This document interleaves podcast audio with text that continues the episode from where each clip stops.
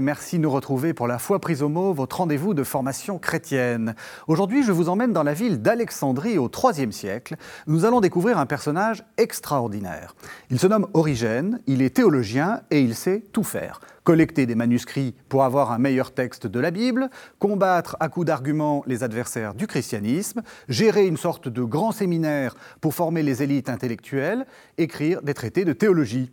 Dans l'une de ses audiences du mercredi, Benoît XVI disait de lui Origène d'Alexandrie est réellement l'une des personnalités les plus déterminantes pour tout le développement de la pensée chrétienne. Alors, qui est-il? Quelle fut son importance? Pourquoi est-il aussi mal connu? Voici les questions que je vais poser à mes deux invités. Père Michel Fédou, bonsoir. Vous êtes euh, jésuite, vous êtes professeur au Centre Sèvres à Paris et vous êtes aussi beaucoup engagé dans le dialogue écuménique. Et puis, Monsieur Sébastien Morlaix, bonsoir. Vous, vous êtes euh, professeur de langue et littérature grecque à Sorbonne Université, c'est aussi à Paris. Alors, peut-être une première question pour... Euh, Disons, pour connaître un peu ce personnage, euh, qu'est-ce que l'on sait de, euh, du petit Origène euh, Quelle est sa famille Est-ce qu'on est qu'on a, des, est qu'on a des informations sur lui? Alors, il faut savoir que sur la biographie d'Origène, la source essentielle aujourd'hui, c'est le témoignage assez long d'un historien chrétien du début du IVe siècle, qui est Eusèbe de Césarée, dans l'histoire ecclésiastique. C'est vraiment l'essentiel de ce que nous savons de la vie d'Origène qui se trouve dans ce récit. Eusèbe nous parle un peu de sa famille. On connaît le nom de son père qui s'appelle Léonides, qui est un chrétien. Ça veut dire que Origène, qui naît autour de 185 à peu près, donc la fin du, IIe siècle, est né dans une famille qui est déjà chrétienne, ce qui n'est pas très fréquent encore à l'époque. Et ce que nous dit Eusèbe, pour l'essentiel, c'est que euh, d'une part, ce père va avoir à cœur de former Origène très tôt euh, aux doctrines euh, chrétienne, et notamment euh, à l'exégèse. Il initie, euh, ça c'est ce que Eusèbe raconte, à l'écriture, mais également aux disciplines des Grecs, ce qui est une façon pour Eusèbe de dire que dès le début, Origène était doté d'une double culture, et Eusèbe nous dit également que ce père serait mort martyr pendant une persécution organisée au tout début du IIIe siècle, sous le règne de l'empereur Septime Sévère. Alors, il, est brillant, manifestement, et il, il, est, il va travailler sous un maître qui est euh, très très important euh, à l'époque, qui est Clément, Clément d'Alexandrie. Oui, Clément, en fait, c'est la génération précédente. Hmm.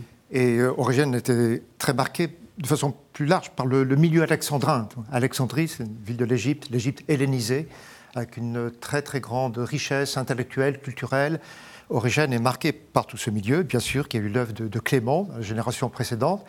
Et Origène, euh, effectivement, comme vous l'avez dit, reçoit une éducation, euh, une instruction extrêmement euh, poussée, tant pour les écritures que pour la connaissance de la philosophie, de, la culture grecque en général. Et cela le marquera beaucoup pour la suite. Il faut, est-ce qu'on peut dire qu'Alexandrie, c'est un peu le, conservatoire finalement de la, culture grecque de, de l'époque, enfin l'endroit où tout se tout se concentre en fait bah, C'est la ville du musée, c'est la ville de la bibliothèque, donc c'est un lieu de culture euh, essentiel dans l'Antiquité, et c'est une cité euh, relativement cosmopolite d'ailleurs dès l'époque d'origine, puisque euh, il y a une communauté juive, il y a une communauté chrétienne, qui est déjà très importante à la fin du IIe siècle, et puis bien sûr c'est une ville de culture grecque. Donc c'était le lieu idéal, si j'ose dire, où notre origine pouvait se former euh, aux disciplines des Grecs. Il faut préciser qu'il n'est pas tout à fait certain qu'il ait rencontré Clément d'Alexandrie. En fait, on n'en sait rien. Hein. C'est Eusèbe de Césarée qui suggère qu'il aurait été le disciple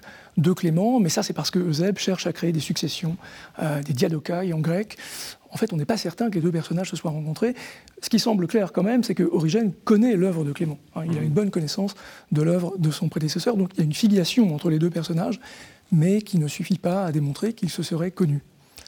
À ce moment-là, on en est où dans le développement des, doctrines? Enfin, ça va être important euh, pour notre, pour notre, pour notre vie d'origine, si j'ose dire. Enfin, euh, parce que souvent, on imagine les pères de l'Église euh, très, très engagés dans des combats pour savoir si le, Christ est vraiment le, Fils de Dieu, etc. On en est où? Est-ce qu'on est, est, est, déjà dans ces questions-là? Précisément, Origène fait lui-même le point sur cette question au début de l'une de ses principales œuvres, le Traité des principes. Il explique qu'il y a un certain nombre de doctrines ou d'enseignements qui ont été transmis par les apôtres et qu'il considère comme vraiment acquis. Et puis, il dit, sur, d'autres points, il y a matière à recherche. Et donc, sur l'ensemble de questions, l'Église de son temps ne s'est pas prononcée.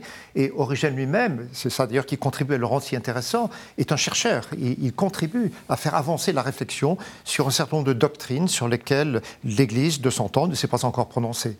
Mm-hmm. Alors, on dit qu'il aurait, euh, je parlais de, grands séminaires pour, euh, pour commencer, euh, on dit qu'il aurait aussi géré une sorte d'école, un peu sur le modèle des écoles philosophiques de l'Antiquité. C'est vrai ça Oui, alors en fait, il faut faire un distinguo entre deux écoles qui ont marqué la vie d'Origène puisque je pense qu'on aura l'occasion d'y revenir plusieurs fois. Il y a eu deux périodes dans la vie d'Origène. Il naît à Alexandrie et au début des années 230, il va s'installer à Césarée de Palestine, vous le dites. pour des raisons euh, euh, qui sont liées à un désaccord avec son évêque, Démétrios, puisque au cours d'un voyage euh, informel en Palestine, il s'est fait ordonner prêtre par l'évêque de Césarée, avec le consentement, semble-t-il, de l'évêque de Jérusalem. Ça n'a pas plu à l'évêque d'Alexandrie. Euh, et suite à ce différend, eh bien, il s'est installé définitivement euh, à Césarée. Donc il y aura vraiment deux périodes dans la vie d'Origène. Et euh, à ces deux périodes sont associées deux écoles très différentes. Mhm. Dans la première période, Eusèbe nous parle du fameux didascalé d'Alexandrie, qui est une école catéchétique. Et l'époque d'Origène, on est donc euh, au tout début du IIIe siècle, c'est l'époque où commence à s'organiser euh, cette école catéchétique. Donc on entend parler de lui euh, d'abord comme un maître de catéchèse. Alors Eusèbe nous dit qu'auparavant, pour gagner sa vie, il a enseigné la grammaire, comme beaucoup de lettrés de cette époque, païens ou chrétiens, et ensuite il est recruté pour enseigner la catéchèse. Dans cette école, semble-t-il, il, n'a jamais enseigné la philosophie. Eusèbe dit le contraire. Hein, il dit que l'enseignement d'Origène était tellement brillant qu'il attirait même des philosophes et qu'il en venait à enseigner la philosophie. Mais en fait, il semble que Eusèbe confonde, peut-être à dessein d'ailleurs, l'enseignement qu'Origène a dispensé dans cette école et l'enseignement qu'il va dispenser plus tard à Césarée, dans une école euh, qu'il va créer cette fois, euh, d'un type, semble-t-il, relativement nouveau, puisqu'il ne s'agit plus d'une école de catéchèse, mais une école d'enseignement euh, supérieur, dirait-on aujourd'hui, enseignement théologique approfondi. on est un peu renseigné sur le contenu de l'enseignement de cette école dans un texte important qui est le discours de remerciement de Grégoire à Origène, donc un ancien disciple mhm. qui remercie le maître avant de le quitter et qui, à cette occasion, décrit très précisément euh, l'enseignement d'origine. On apprend dans ce texte que clairement cet enseignement n'est plus euh, catéchétique et que cette fois la philosophie grecque occupe une place dans euh, la pédagogie d'Origène, une place qui est propédeutique, puisque d'après ce que dit Grégoire, le but d'Origène, c'était d'initier ses auditeurs à tous les systèmes de pensée, sauf ceux qui niaient la providence, hein, Grégoire précise ce point, et que ensuite l'auditeur était spirituellement préparé à recevoir un enseignement plus approfondi.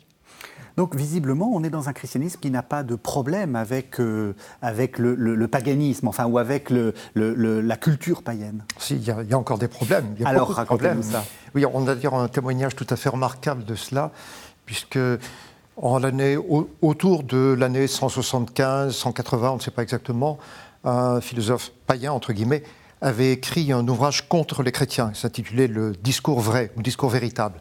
Et quelques 70 ans plus tard, aux alentours de 248, semble-t-il, Origène réfute ce traité d'un païen qui est un véritable manifeste contre le christianisme. Donc il y avait encore des débats, des controverses tout à fait importantes entre chrétiens et païens à cette époque. Donc on, on, y reviendra à ce discours, mais c'est bien, ça nous permet euh, de tout poser. Est-ce qu'on sait d'autres choses de la vie d'Origène après?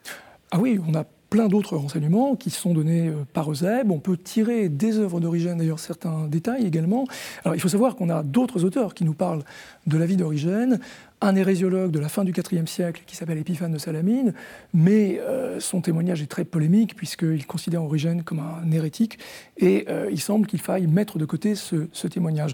Puisqu'on a parlé des païens, il faut rappeler qu'il y a un autre adversaire du christianisme qui s'appelle Porphyre mhm. au IIIe siècle, disciple fameux euh, de Plotin, qui écrira après la mort d'Origène un autre traité contre les chrétiens dans lequel il s'en prendra nommément à Origène, qu'il présentera comme un ancien païen, donc pas du tout comme euh, un chrétien, comme chez Eusèbe. Il semble que ce soit euh, une façon euh, beaucoup plus polémique de présenter la vie d'Origène. Et Eusèbe, d'ailleurs, a le souci de rétablir ce qui est pour lui la vérité. Je rappelle ce point parce qu'en fait, cette idée qui vient de Porphyre, qui voudrait que Origène ne soit pas né chrétien, mais que ce soit un ancien païen passé au christianisme et qui aurait gardé un lien profond avec le paganisme, c'est une idée qu'on va trouver constamment, tout au cours de l'histoire, mhm. chez les auteurs qui veulent désigner en Origène un hérétique. Mhm. On lui reproche aussi quelque chose, euh, alors ça c'est une sorte de légende, il se serait castré euh, pour, euh, parce qu'il aurait, il aurait fait une, exégèse un peu, un peu, disons, littéraliste de la parole, seuls les, les, eunuques rentreront dans le royaume des cieux. Effectivement, cela est rapporté par Eusèbe dans son histoire ecclésiastique. Euh, c'est d'ailleurs très surprenant parce que vers la fin de sa vie, euh, Origène a écrit le commentaire sur l'évangile de Matthieu. Et lorsqu'il commente le chapitre 19 de l'évangile de Matthieu, il n'hésite pas à, dénoncer l'attitude de ceux, ou le raisonnement de ceux qui entendent le verset de l'évangile sur ceux qui se rendent eunuques pour le royaume des cieux de façon trop littérale. Euh, actuellement, on n'est pas complètement sûr de l'authenticité de, cet épisode qui pourtant est rapporté par Eusèbe de Césarée. Mm-hmm. On va le faire mourir, notre Origène. Il, termine sa vie comment? Ah. Un grand biographe d'Origène qui s'appelle Pierre Notin, qui a écrit un ouvrage important sur la vie et l'œuvre d'Origène, écrit à propos d'Origène, je cite, Il a manqué sa mort. Ce qui veut dire par là, c'est que Origène a certainement subi euh, les, effets de la, persécution euh, déclenchée en 250 par l'empereur Dès, euh, mais apparemment, manifestement, il n'est pas mort martyr. Quoique, certains, on a pu dire aussi qu'il était mort martyr. Mais on n'a pas de, preuves qui permettent vraiment de, le dire. Et Pierre Notin dit cela, il a manqué sa mort, parce qu'il veut dire, s'il était mort martyr, d'une certaine manière, sa, mémoire, cela aurait protégé en quelque sorte sa ah, postérité. En tout cas, on pense qu'il est probablement mort aux alentours de 253, 254. Selon Jérôme, il serait mort à Tyr, mais là encore, on n'a pas vraiment de preuves peut-être ou sans doute euh, affecté par les conséquences de la, persécution déclenchée par Dess. Alors je vous propose qu'on fasse euh, maintenant, on a, voilà, fait un peu poser le, décor, on a fait la, vie d'origine, si je puis dire, maintenant on va faire l'œuvre. Et, peut-être pour commencer, on va, on essayer de, comprendre l'importance d'origine pour la, Bible. Alors, euh, est-ce qu'on peut dire que Origène, c'est le premier à avoir essayé d'éditer la Bible? Ou est-ce que c'est -ce c'est plus compliqué? Alors c'est peut-être un peu plus compliqué. Euh, ce qu'il faut rappeler, c'est qu'il a produit euh, une œuvre, je ne sais pas d'ailleurs s'il faut l'appeler vraiment une, œuvre, enfin un document qu'on appelle les Exaples, c'est le mmh. titre de cette œuvre d'ailleurs dès les Antiquités, c'était une synopse, donc c'est une des premières donc on Met les, on met les textes en, voilà, Je ne vais pas rentrer dans toutes les questions parce que c'est une œuvre perdue en fait. On n'a pas euh, de manuscrits qui la transmettent intégralement. On a quatre témoignages très fragmentaires qui ne permettent pas d'ailleurs de répondre à toutes les questions. On pense aujourd'hui que c'est une synopse en six colonnes de l'Ancien Testament qui, qui donnait donc, sous forme de colonnes parallèles, six états, six formes différentes du texte de l'Ancien Testament. On avait, semble-t-il, une première colonne qui donnait le texte en hébreu, avec des caractères euh, hébraïques. On avait une deuxième colonne qui donnait le même texte hébraïque, mais translittéré, c'est-à-dire écrit mhm. avec des lettres grecques, ce qui permettait à un lecteur euh, euh, qui connaissait le grec mais qui ne connaissait pas l'hébreu d'avoir quand même accès au texte hébraïque. Et puis ensuite, on avait quatre formes grecques du texte, la traduction d'Aquila, la traduction de Simac, la version Septante, qui est le texte autorisé, mhm. euh, qui fait autorité en tout cas pour les chrétiens dans l'Antiquité, et une autre traduction grecque qui est celle de Théodotion. Et on sait que pour d'autres livres bibliques, probablement à ces six colonnes s'ajoutait encore une, voire deux colonnes. Voilà. Alors la question c'est de savoir pourquoi Origène a composé euh, les exemples. Euh, il donne quelques détails dans son œuvre. Dans le commentaire sur Matthieu, il explique qu'il a cherché comme vous l'avez dit, à éditer un texte correct. Alors il faut faire attention, texte correct, pour Origène, ça veut dire texte correct de la Septante, hmm. hein, qui est le seul texte qui est vraiment autorité, qui soit vraiment euh, la parole de Dieu pour Origène. Alors, il faut rentrer un peu dans des détails techniques, je vais essayer de faire court, mais ce qu'il explique dans le commentaire sur Matthieu, c'est que euh, lorsqu'il a essayé d'éditer la Septante, il a été confronté à des manuscrits de la Septante qui étaient parfois divergents. Alors, hmm. comment régler cette divergence? Comment remonter au, bon texte? Eh bien, la méthode d'Origène, c'est de comparer, en fait, ce texte avec l'hébreu, ce qu'il appelle l'hébreu, et euh, il part du principe, c'est un axiome qui est évidemment très contestable, que euh, lorsqu'il y a divergence dans les manuscrits de la Septante, le bon texte, c'est celui qui est en accord avec l'hébreu. Mhm. Origène a tort de penser ça, hein, parce qu'en en fait, quand il dit l'hébreu, il parle de ce qu'on appelle aujourd'hui le texte massorétique, qui est le texte standard aujourd'hui, qui est mis au point dans les milieux rabbiniques vers l'époque d'origine, mais on sait que la Septante a été traduite sur un modèle hébraïque qui est antérieur, qui est différent du texte massorétique. Donc Origène a tort de penser ça, et le résultat de son travail, c'est qu'il a finalement contribué à hébraïser d'une certaine façon le texte grec. Dans un autre texte, qui est la lettre Africanus, il explique qu'il a compilé les exemples pour les besoins de la polémique. Donc là, cette fois, ce n'est plus l'édition du texte, c'est le souci, dans les débats que les chrétiens ont avec des juifs, de citer un texte qui ne soit pas différent de celui qu'ils connaissent. Mhm. Donc donner à des exégètes, mais aussi à des polémistes, le moyen de connaître le texte de l'adversaire. En tout cas, ce, travail sur le texte même est tout à fait remarquable de la part de quelqu'un qui était parfois accusé euh, par la suite euh, d'avoir trop pris distance par rapport à la lettre des Écritures. Là, il y a un souci vraiment du texte chez Origène, mhm. tout à fait remarquable pour son époque. Parce que ça aussi, peut-être que les téléspectateurs vont être un peu surpris. Le texte euh, de l'Ancien Testament et du Nouveau Testament d'ailleurs, n'est pas complètement fixé à cette époque. On, est, on a, enfin, Expliquez-nous ça. Non, de fait, il y a des, manuscrits euh, différents. C'est une période de, recherche. Alors, Origène est vraiment, comme on le disait tout à l'heure, un, chercheur de ce point de vue-là. Il, essaye d'établir effectivement le, meilleur texte, le texte le plus sûr, le, le, plus juste, et il en a besoin pour sa propre connaissance de l'écriture, mais aussi, effectivement, comme vous disiez, pour les débats, en particulier les débats avec les juifs quand il est dans, à Césarée. Hmm. Ce qui est important aussi de, rappeler, c'est qu'il euh, il n'est pas le premier à faire ça. Les, justement, à Alexandrie, par exemple, on, s'était beaucoup euh, préoccupé du texte d'Homère pour trouver le meilleur texte grec. Donc... Oui, oui. Oui, certainement, il, s'inspire, il connaît des, méthodes d'interprétation, des méthodes d'exégèse, on peut dire d'Homère ou d'Hésiode. Il y avait toute une tradition de l'allégorie hein, dans la culture grecque, l'allégorie d'Homère, les allégories d'Homère. Origène connaît tout cela, mais précisément son, génie, c'est de transposer cela à l'écriture et de voir comment on peut précisément faire de l'écriture elle-même, l'Ancien Testament en particulier, l'objet d'un travail d'interprétation du, même, ordre. Alors l'allégorie. Alors je vous propose pour que vous, pour que vous nous expliquiez ce que c'est que l'allégorie, ce qui est quelque chose de pas très, pas très simple à comprendre, qu'on écoute d'abord un texte, comme ça vous allez nous dire qu'est-ce que c'est que sa méthode Alors, en fait, c'est une homélie, euh, une homélie d'origine sur la Genèse, euh, et ça, c'est l'homélie autour de, qui porte sur Genèse 24, euh, Rebecca qui est près du puits. On écoute la voix d'origine, si j'ose dire on trouve Rebecca près d'un puits.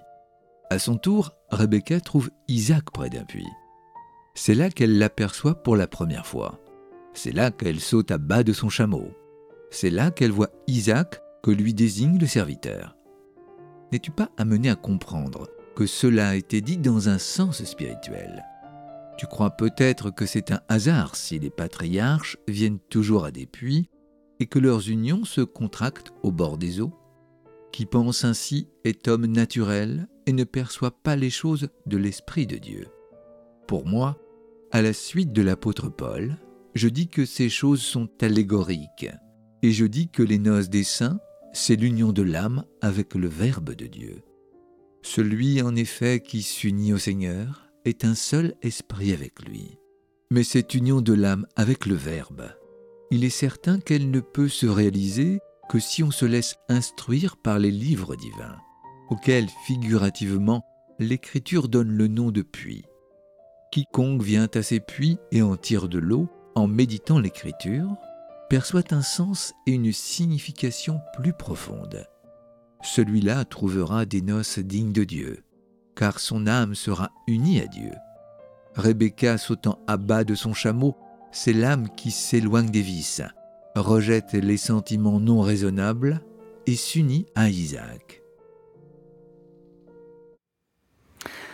Voilà, alors on a écouté ce, texte, pas forcément très facile à comprendre. Est-ce que je suis correct en disant que l'allégorie, c'est de voir dans le puits plus que le puits?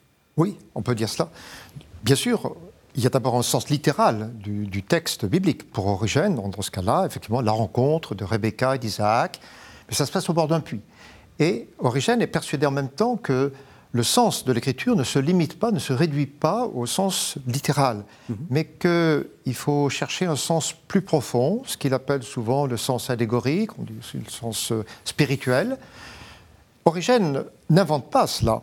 tout à l'heure, j'évoquais bien sûr l'influence de l'allégorie d'Homère dans la culture grecque, mais plus profondément, Origène reconnaît que dans le Nouveau Testament lui-même, il y a des exemples d'allégorie. Par exemple, au chapitre 4 de l'Épître aux Galates, c'est un exemple que Origène prend lui-même, Paul réinterprète la figure d'Agar et de Sarah dans un sens allégorique. Mhm. Voilà. La femme libre, la femme servante.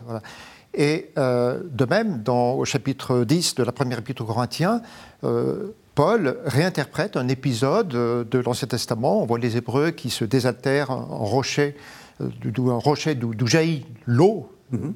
l'eau qui, leur permet vraiment de, subsister. Ce rocher, c'était le Christ. Voilà. Et donc Origène découvre que euh, Paul lui-même, plus largement des auteurs du Nouveau Testament, ont interprété certains textes de l'Ancien Testament, non pas seulement dans le sens littéral, mais dans un sens plus profond, un sens caché, un sens spirituel. Simplement, Origène généralise cette méthode considérablement. Et là, dans le cas présent, il dit, le puits, ça, désigne finalement l'écriture, l'écriture à laquelle nous nous désaltérons. Et il prend quantité d'autres exemples pour montrer comment joue effectivement le sens, l'interprétation allégorique des textes, des textes anciens. Dans la suite, l'interprétation allégorique va être systématiquement christologique, c'est-à-dire qu'on va souvent dire bah, telle figure, euh, euh, telle figure annonce le Christ ou une préfigure du Christ. Chez Origène, pas uniquement. Enfin, je veux dire, tout n'est pas à lire euh, uniquement euh, avec, à la lumière du Christ. Alors, ce qu'on appelle l'exégèse spirituelle, elle est souvent christologique chez les mhm. Origènes, hein, quand même, c'est très important. Mais il est vrai que euh, le sens spirituel ne débouche pas forcément sur cette thématique. Une autre thématique très importante chez les Origènes, c'est la thématique de l'âme. Hein, le texte nous dit quelque chose euh, sur notre trame, c'est-à-dire concrètement sur ce que nous devons faire pour être sauvés.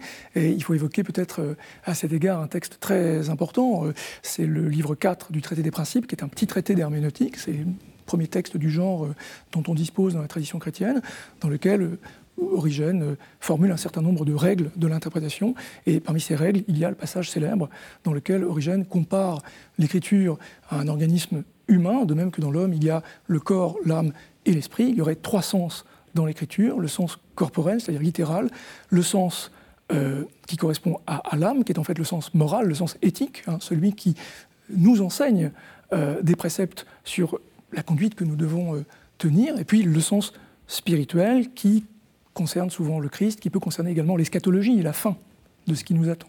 Souvent d'ailleurs en pratique, Origène inverse l'ordre de mhm. ces sens, c'est-à-dire qu'il il expose d'abord le sens littéral d'un texte biblique, ensuite euh, il montre euh, comment ce texte biblique prend un sens plus profond, donc le sens spirituel, notamment à la lumière du Christ, de l'Église, des mystères révélés dans le Nouveau Testament, et enfin seulement, il en vient à évoquer le sens moral, c'est-à-dire au fond euh, l'application du, texte, le sens du texte pour le chrétien qui lit l'Écriture aujourd'hui. Pourquoi est-ce qu'on a abandonné ça? Est-ce qu'on a le droit, enfin, ou plus exactement, une question très très naïve, hein, est-ce qu'on a le droit en chrétien de faire ça? C'est-à-dire de dire, euh, euh, je prends pas le, prends pas le premier sens, je prends un sens euh, spirituel. Donc Rebecca près du puits, ça me parle de, ça me parle de la parole de Dieu. on le fait plus trop hein, actuellement. Oui, je dirais volontiers qu'une exégèse chrétienne doit faire cela nécessairement, tout simplement parce que le Christ lui-même le fait. Si on pense à l'épisode des disciples d'Emmaüs au chapitre 24 de l'évangile de Luc, Jésus ressuscité euh, explique aux deux disciples ce qui le concerne chez Moïse et chez les prophètes. Comment ces textes anciens parlent déjà, par anticipation, de ce qui est advenu avec la passion, la résurrection du Christ. Mm-hmm. Alors, une exégèse, bien sûr, peut se limiter à l'explication du, sens euh, littéral et du sens figuré du texte, c'est tout à fait légitime. Mais euh, du point de vue chrétien, je crois que c'est tout à fait légitime et fondé, et même nécessaire, à partir d'un certain point, de reconnaître comment euh, des textes de l'Ancien Testament, effectivement, disent quelque chose, par anticipation ou symboliquement, du mystère ou des mystères révélés dans le Nouveau Testament. Parce qu'on va lui reprocher à Origène, y compris, y compris euh, dans le monde chrétien, euh, certains vont dire euh, il délire, enfin il, surinterprète. Oui, ça fera partie probablement d'ailleurs du vivant même d'Origène, des critiques qui vont lui être adressées, et ces critiques vont déboucher parmi d'autres réactions sur la genèse de ce qu'on appelle aujourd'hui l'école d'Antioche dans la deuxième moitié du IVe siècle, c'est-à-dire un courant exégétique qui va explicitement prendre position contre les postulats euh, très spirituel d'Origène et euh, des exégètes comme Diodore de Tars, Théodore de Mopsuest, même Théodoré de Cire au 5e siècle, qui vont mettre en avant plutôt une compréhension purement littérale, historique euh, des Écritures. Donc il y aura un débat dans l'Église ancienne sur ces questions et Origène est indirectement, sans l'avoir voulu, à l'origine de ce débat. Encore une fois, une question très naïve. Est-ce qu'actuellement, on a le droit, entre guillemets, en tant que chrétien, de lire Origène, euh, même si, justement, il y a ce côté euh, peut-être un peu trop euh, Pardon, c'est très très naïf hein, comme question. mais je, dirais pour ma part qu'aujourd'hui, il est absolument nécessaire de prendre en compte les progrès, les progrès majeurs de, l'exégèse, ce qu'on appelle l'exégèse critique, qui, qui, permet quand même de déterminer avec beaucoup, beaucoup plus d'assurance le sens exact euh, des textes de l'Ancien Testament et du Nouveau Testament. Mhm. Donc ça, c'est vraiment une démarche tout à fait essentielle aujourd'hui. Mais cette démarche ne dispense pas pour autant de, de, recueillir, je dirais, le meilleur de la tradition de l'exégèse spirituelle dans une perspective chrétienne, hein, étant entendu que bien sûr un lecteur juif va lire autrement mhm. ce que nous appelons le Premier Testament. Mhm. Mais euh, les deux démarches ne s'excluent pas. L'exégèse critique doit être absolument prise en compte aujourd'hui, et oblige nécessairement à corriger nombre d'interprétations qu'Origène pouvait donner à son époque des textes de l'Ancien et du Nouveau Testament, mais en même temps, cette prise en compte de l'exégèse critique ne, dispense pas aujourd'hui encore de, recueillir cette, démarche, cette démarche herméneutique au fond, qui consistait, euh, telle que la comprenait Origène, à, lire les textes du Premier Testament à la lumière des, des mystères révélés dans le Nouveau. Merci beaucoup de le dire. Alors, malheureusement, euh, c'est énorme, Origène. Il faudrait plusieurs, plusieurs émissions et on, va, on va passer sur une autre facette de sa, de sa personnalité. Et en particulier, euh, ben, on a commencé à le dire, la polémique. Euh, donc, il y a un livre très important qui est le Contre-Cels. vous aviez commencé à le dire, Michel Fédou, c'est donc un, philosophe païen qui écrit contre les chrétiens et Origène se bat contre Cels. Alors, Qu'est-ce qu'il dit dans le Contre-Cels? Ah, C'est un ouvrage très particulier parce qu'il cherche à répondre terme à terme aux accusations de Sens. Euh, ce qui rend euh, ce contre-Sens très précieux quand on veut justement reconstituer les accusations de son adversaire, puisqu'en fait Origène lui donne la parole, il le cite, mhm. et ensuite il répond. Donc la forme littéraire du texte est déjà très particulière. Alors, on ne peut pas évoquer toutes les accusations que Sels lance contre les chrétiens, mais en deux mots, si vous voulez, il y a deux accusations euh, très importantes, qui sont d'une part l'accusation d'irrationalité. Les chrétiens sont accusés de ne pas être capables de rendre raison, de ce à quoi il croit. Et il y a aussi l'accusation euh, de nouveauté. Le christianisme représenterait une innovation qui serait venue bouleverser euh, les traditions des ancêtres. Et euh, Origène cherche constamment à répondre à ces deux accusations en montrant qu'il est tout à fait possible de justifier un certain nombre de doctrines, euh, d'en rendre raison, et il fait un usage de la philosophie grecque euh, à cet égard qui est intéressant. Il y a un débat d'ailleurs qui oppose euh, Cels et Origène sur le sens à donner à la philosophie de Platon. Mhm. Origène essaye de donner un sens chrétien à certains passages de Platon. Et puis par ailleurs, il essaye de montrer également que même si la religion chrétienne s'est organisée tardivement, et notamment après la religion juive, elle peut se réclamer d'une sagesse plus ancienne, et bien plus ancienne que celle des Grecs. Mhm. Alors ça, c'est un thème bien connu, l'apologétique chrétienne, dès le IIe siècle. Origène n'est pas le premier à dire cela, mais il reprend cette idée que euh, finalement, la sagesse dont les chrétiens se réclameraient, contrairement à ce que pensent les Grecs, est plus ancienne que la sagesse grecque. En quoi c'est intéressant là aussi, euh, de le lire actuellement On voit très bien le côté euh, historique, euh, polémique, etc. Est-ce qu'Origène est développe, ça va nous permettre de rentrer un peu dans la théologie globale d'Origène, mhm. est-ce qu'Origène développe certains points très importants de sa théologie-là Oui, alors je dirais d'abord, le, le contre-7, c'est la plus grande apologie, la plus grande défense du christianisme de l'époque antérieure au, au IVe siècle. Oui. Voilà. Donc les grands, Ensuite, il y aura les grands conciles, il y aura la cité de Dieu de Saint-Augustin, mais pour les 2e et 3e siècles, c'est vraiment la plus grande apologie. Et, c'est une œuvre fondamentale de ce point de vue-là. Du, point de vue historique, c'est extrêmement intéressant de, la lire. Mais effectivement, euh, Origène, à la, faveur de cette controverse avec le philosophe Cels, est, conduit à développer des thèmes de grande portée théologique. Je donne simplement un exemple à propos de l'incarnation. Dans son Aletes Logos, hein, discours vrai, discours véritable, Cels euh, disait euh, on ne peut pas euh, admettre la doctrine des chrétiens sur l'incarnation, parce que si, Dieu ou Zeus, comme il disait, euh, était équitable, eh il aurait dû se communiquer partout et pas simplement dans un coin de terre à une époque donnée de l'histoire. Qui est un argument qui fonctionne encore actuellement. Un hein. argument qu'on rencontre, qu'on entend parfois de nos jours encore. Et Origène a une réponse théologique extrêmement intéressante par rapport à cela il dit, bon, d'abord, il y a des raisons euh, historiques. Hein. Il convenait que le, Jésus puisse naître euh, dans, le peuple, au sein du peuple juif, mais il donne une, aussi une argumentation plus, plus fondamentale. Il, dit, euh, certes, Jésus est né dans un coin de terre, effectivement, et à une époque déterminée, mais c'est en faveur de tous, en faveur de toute l'humanité. Et ce qui n'a pas pu faire du, en raison des, limites spatio-temporelles de l'incarnation, eh bien, il confie à ses disciples le soin de, le continuer dans la diversité, selon la diversité des lieux et des temps. C'est un argument théologique très intéressant en réponse à l'objection de Cels. Oui, qui finalement fonde une sorte de, théologie de la mission. Enfin, théologie de l'incarnation et théologie de la mission. Théologie de la mission. Est-ce qu'il y a d'autres choses qui sont importantes dans ce... J'essaie de faire une sorte d'inventaire de la théologie d'Origène. Ah, Après, on parlera du, traité des principes qui va nous permettre dont de... le contre Cels. Oui, Michel Fédou l'a dit, c'est vrai que la, théologie de l'incarnation est, précisée d'une façon euh, particulière dans le contre Cels. Euh, parmi les accusations que Cels formulait sur cette doctrine précisément, il y avait l'idée que euh, Dieu ne peut pas s'incarner à proprement parler, il ne peut pas devenir un homme. Et Origène répond euh, en prenant euh, euh, des exemples, l'exemple du médecin par exemple, qui peut s'approcher des malades sans forcément être atteint par la, par la contagion, ce qui est une façon de dire que Dieu peut très bien s'incarner sans forcément changer de forme et cesser d'être Dieu. L'image du soleil également, mhm. qui euh, diffuse ses rayons dans le monde sans forcément de cesser d'être ce qu'il est.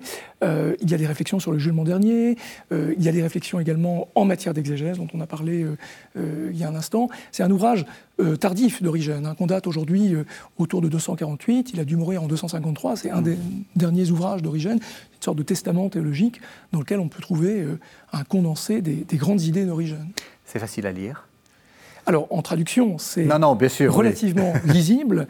Euh, c'est du grec assez difficile. moi, j'enseigne le grec à la Sorbonne, donc je peux vous dire que quand je donne de l'origine à des étudiants, ils ont du mal parce que c'est un grec un peu particulier, très personnel. Mhm. Origène a un profil d'écrivain euh, très, très personnel, mais c'est du beau grec.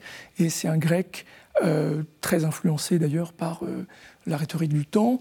Euh, il y a souvent des figures de style. Euh, Origène aime bien utiliser la prosopopée, c'est-à-dire cette figure qui consiste à faire parler euh, des entités qui en principe ne parlent pas. Hein. dans ses mhm. commentaires, on trouve souvent ce procédé. Donc c'est du beau grec, mais c'est pas un grec très facile à traduire. Vous dites un, écrivain très personnel, pourquoi?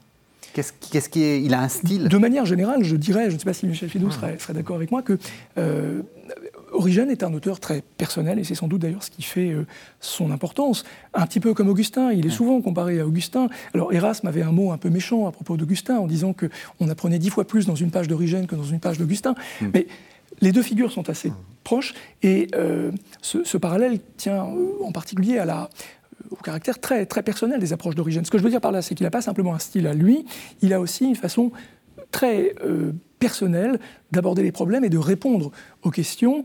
Et euh, ça explique en grande partie euh, les, polémiques que vont susciter ces idées, parce qu'il a sur certains euh, problèmes, la question de l'origine du monde par exemple, ou la question de la fin, des opinions tout à fait particulières. Alors, on va arriver à ces questions-là.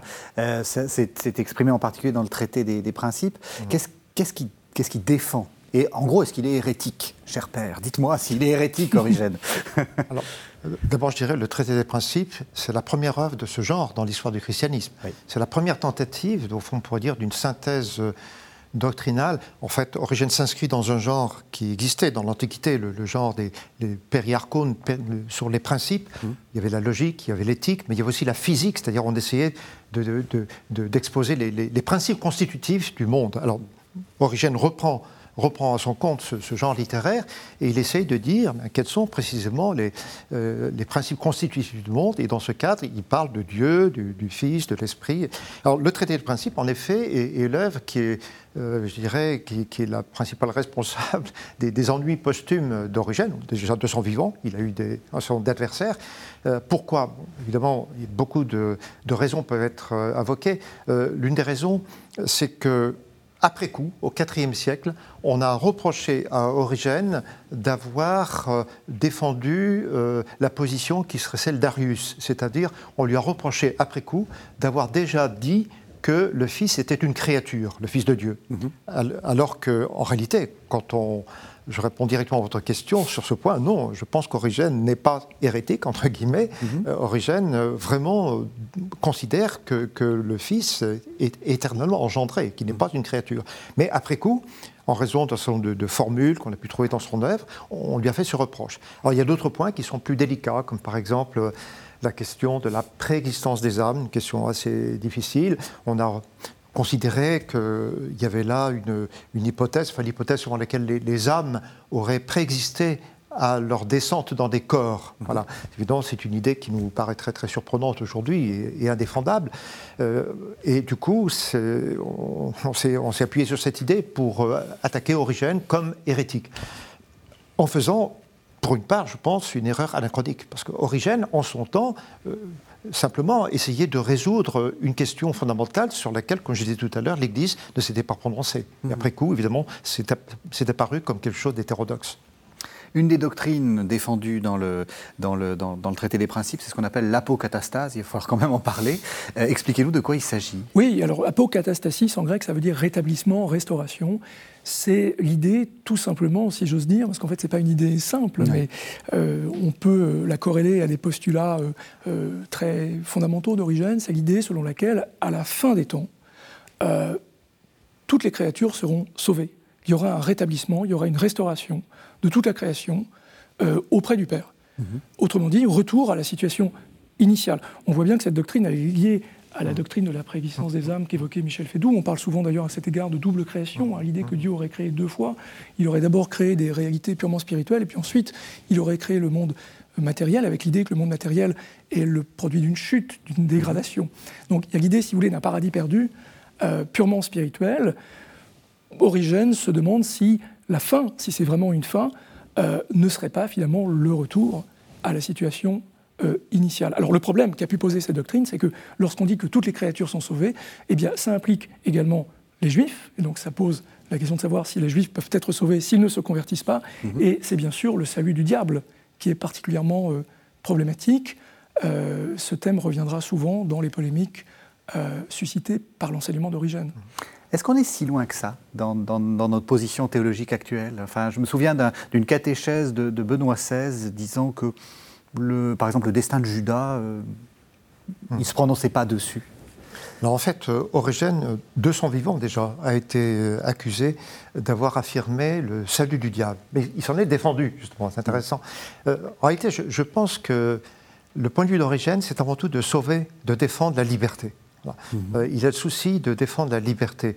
Donc, euh, il, ne dit pas, euh, comme, une, comme, une, sorte de, certitude absolue, que le monde ou les êtres humains sont sauvés indépendamment de leur volonté. Par contre, son, je dirais son espérance, presque une certitude, c'est vrai, c'est que les âmes libres, moyennant leur propre consentement, accepteront, enfin consentiront justement à l'offre du salut. Je crois que c'est un peu sa position.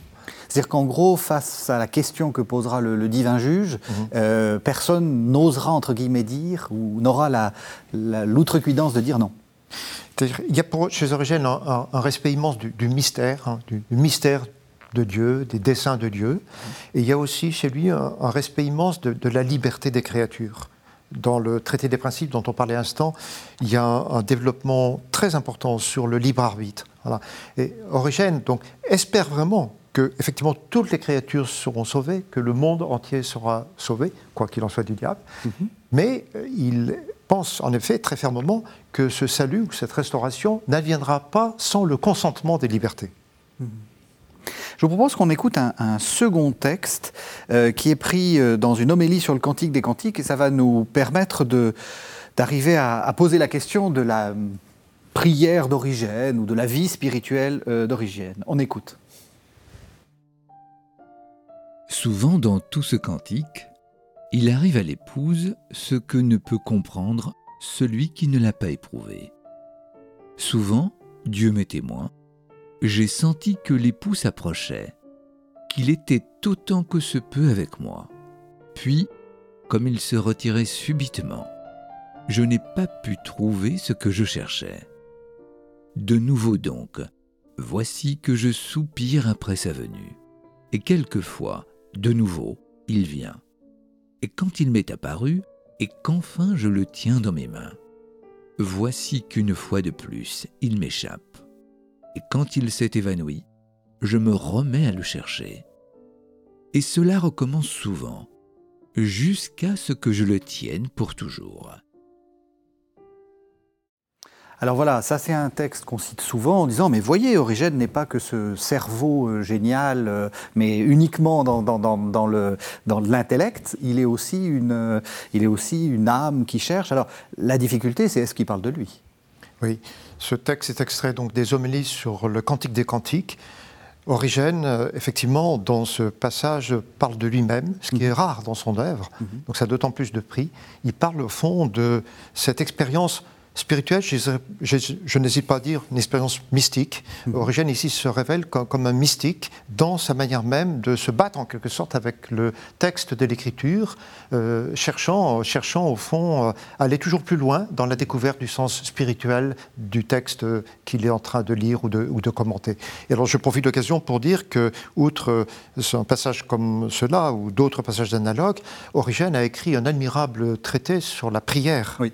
Euh, qui euh, vraiment, euh, qui peut être très bien lu de nos jours encore, qui donne quantité d'indications sur la manière de prier, sur la façon dont on peut se comporter dans l'attitude de prière. Il donne aussi un commentaire d'une autre père dans ce mhm. petit traité. Oui, c'est très étonnant le, traité sur la prière. C'est presque un manuel, enfin, à, expliquer comment il faut s'asseoir et puis comment, comment faire silence. Enfin, oui, il y a des indications extrêmement concrètes et pratiques sur la manière même de prier. Et il y a un admirable commentaire d'une autre père. Donc c'est vraiment un grand texte d'Origène. Pour vous, Origène est un mystique, et puis plus généralement, parce que c'est vraiment une question très importante pour l'Antiquité, on, a souvent réduit par exemple Platon euh, ou, les écoles philosophiques à, de la philosophie, euh, alors qu'en fait il y a des expériences derrière. des... Est-ce que, est que pour vous il y a une mystique derrière? Oui, il y a une dimension existentielle, tant dans la pensée dans la démarche d'origine que dans la philosophie grecque d'ailleurs. Alors le mot mystique, il est un peu ambigu en fait. On a parfois du mal à le, à le définir. On a souvent euh, évoqué au cours de l'émission la notion de mystère. Mhm. Donc on peut déjà euh, corréler cette notion de mystique à la notion de mystère. Euh, Origène est un mystique au sens où il est convaincu que euh, les doctrines chrétiennes euh, représentent euh, un mystère inépuisable d'ailleurs. L'écriture est un mystère, est un océan de mystère inépuisable. Donc il y a cette notion qui revient souvent. On peut également définir la notion de mystique en faisant euh, allusion au concept d'union, d'union avec Dieu. c'est un thème très important à l'époque d'Origène, également du côté païen, mhm. cette thématique de l'union avec Dieu. Il y a le texte fameux de Platon, le Théétète 176b, hein, s'unir à Dieu dans la mesure du possible on peut dire, je crois sans exagérer, que toute la démarche littéraire, théologique d'Origène euh, est tendue vers cette recherche d'union euh, avec Dieu. On a évoqué euh, les homélies du Cantique sur le Cantique. le Cantique représente pour Origène, dans les trois livres qui sont attribués à Salomon, mmh. ce qu'il appelle l'époptique, euh, l'époptique, euh, là encore, ça nous ramène à Platon, hein, mm. puisque c'est un terme qu'on trouve chez Platon, l'époptéia. Euh, c'est la contemplation, c'est un terme qui à l'origine désignait le moment où, dans les mystères d'Éleusis, les vieux mystères d'Éleusis, mm. on dévoilait les objets sacrés. C'était le, point culminant de l'initiation spirituelle. Origène reprend ce terme pour désigner la matière du quantique. Le quantique ne dit pas autre chose pour Origène que cette union de l'âme avec le Christ. Donc on voit bien de quelle façon euh, cette thématique de l'union avec Dieu traverse toute l'œuvre d'Origène. Vous êtes d'accord? Alors, on va revenir, euh, on euh, à ce que vous commenciez à dire, Père Michel Fédot, sur les, crises, entre guillemets, origénistes, très rapidement. pourquoi est-ce qu'Origène a eu, ou a peut-être encore, si mauvaise réputation? Alors certainement, il y a un certain nombre d'épisodes qui se sont produits dans l'histoire. D'abord, en 393, donc plus d'un siècle après la mort d'Origène, Jérôme, qui avait été d'abord un fervent admirateur d'Origène, a changé d'avis. Et il a reconnu, il a, perçu en Origène un prédécesseur lointain d'Arius, hein, je je disais tout à l'heure. Surtout euh, à la fin du IVe siècle, puis de nouveau au VIe siècle, il y a eu des controverses majeures qui se sont développées dans les déserts euh, d'Égypte, euh, puis de Palestine, aussi d'Asie mineure, euh, des, controverses au sein du, monachisme.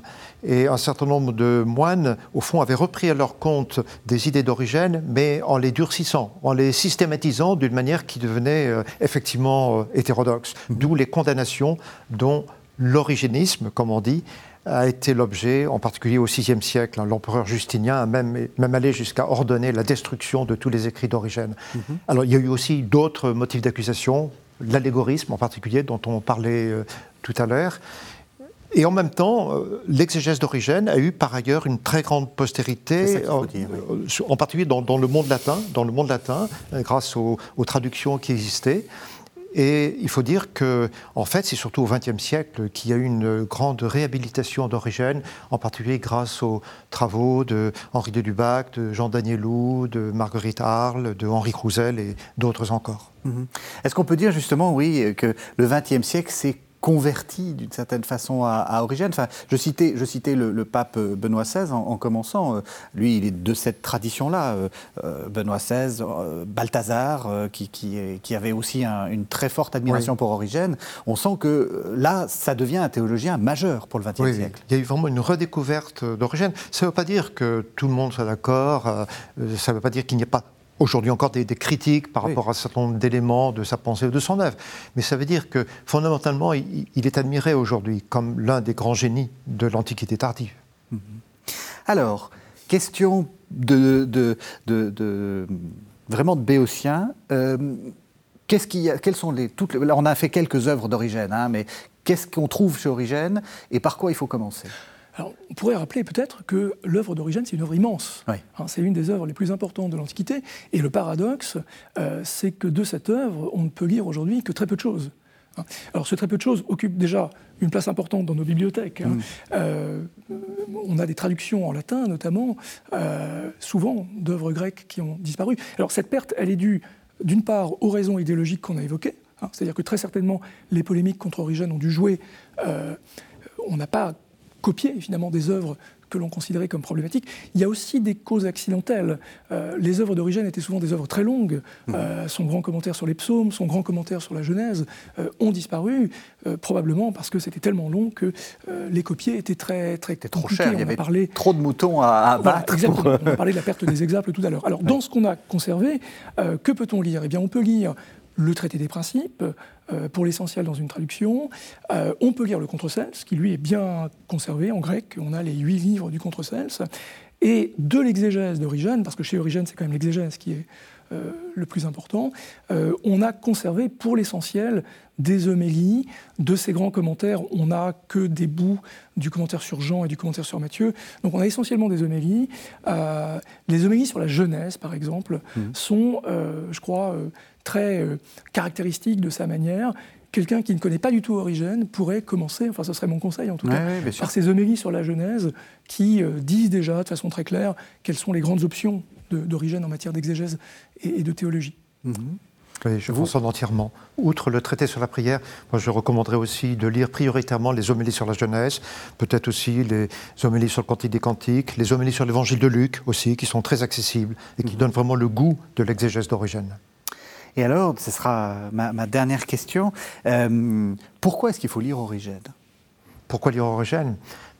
D'abord parce que c'est un très grand lecteur des Écritures, mais aussi parce qu'il a puissamment contribué à la réflexion chrétienne dans les premiers siècles de l'histoire de l'Église. Je crois que nous devons à Origène d'être euh, allés de l'avant dans l'approfondissement d'un certain nombre de questions fondamentales, comme celle de l'incarnation ou de la résurrection, telles qu'on les évoquait tout à l'heure. Mais avant tout, je dirais, Origène est un lecteur des Écritures et il nous transmet la passion des Écritures, la passion de les découvrir et de les lire jusque dans la recherche du mystère spirituel dont elles sont porteuses. Et pourquoi est-ce qu'un historien peut s'intéresser à, Origène? Oh, Pour les raisons euh, que Michel Fédou a, a rappelées, la place euh, considérable d'Origène dans, l'histoire des doctrines. Enfin, il y a vraiment un avant et un après Origène, hein, malgré euh, les condamnations qu'il a pu subir. Pourquoi avant-après enfin, C'est quoi le... parce, que, parce que dans sa volonté de toucher à toutes les questions, finalement, qui se posent, il a produit une œuvre de totalisation mhm. alors qui n'est pas dogmatique. Hein. Je crois qu'il faut bien insister sur ce point. On n'a pas eu l'occasion d'y revenir beaucoup, oui, parce qu'on peut avoir l'impression au terme de l'émission que Origène est un dogmatique. Oui, c'est pas Thomas d'Aquin. Exactement. Euh, il a, euh, lorsqu'il a été condamné, été considéré comme un dogmatique. Mais quand on lit Origène, on s'aperçoit qu'il n'est pas du tout dogmatique, en fait. Il ne cesse de s'interroger, de se poser des questions, de proposer parfois plusieurs réponses, euh, en insistant sur le fait que tout est mystérieux, qu'il ne sait pas. Il laisse souvent au lecteur, d'ailleurs, le soin de décider entre plusieurs euh, solutions euh, alternatives. Et, ça, ça rend Origène très, très sympathique, je trouve, aujourd'hui. Donc, pour répondre à votre question, il y a vraiment un avant et un après, parce qu'il a mhm. touché à beaucoup de questions, et que même si la postérité n'a pas toujours été d'accord avec lui, elle lui a repris beaucoup de choses, hein, mhm. malgré tout, Origène a, sans le vouloir, finalement, contribuer à faire avancer de façon euh, considérable euh, la pensée chrétienne. C'est une bonne raison pour, euh, pour le lire. Merci, merci beaucoup, merci beaucoup à tous les deux de nous avoir fait découvrir et la vie et la pensée d'Origène et de nous avoir donné envie aussi de, de lire le grand Origène. Merci de nous avoir suivis. Vous savez que vous pouvez retrouver cette émission sur le site internet de la chaîne www.ktotv.com et on se retrouve la semaine prochaine.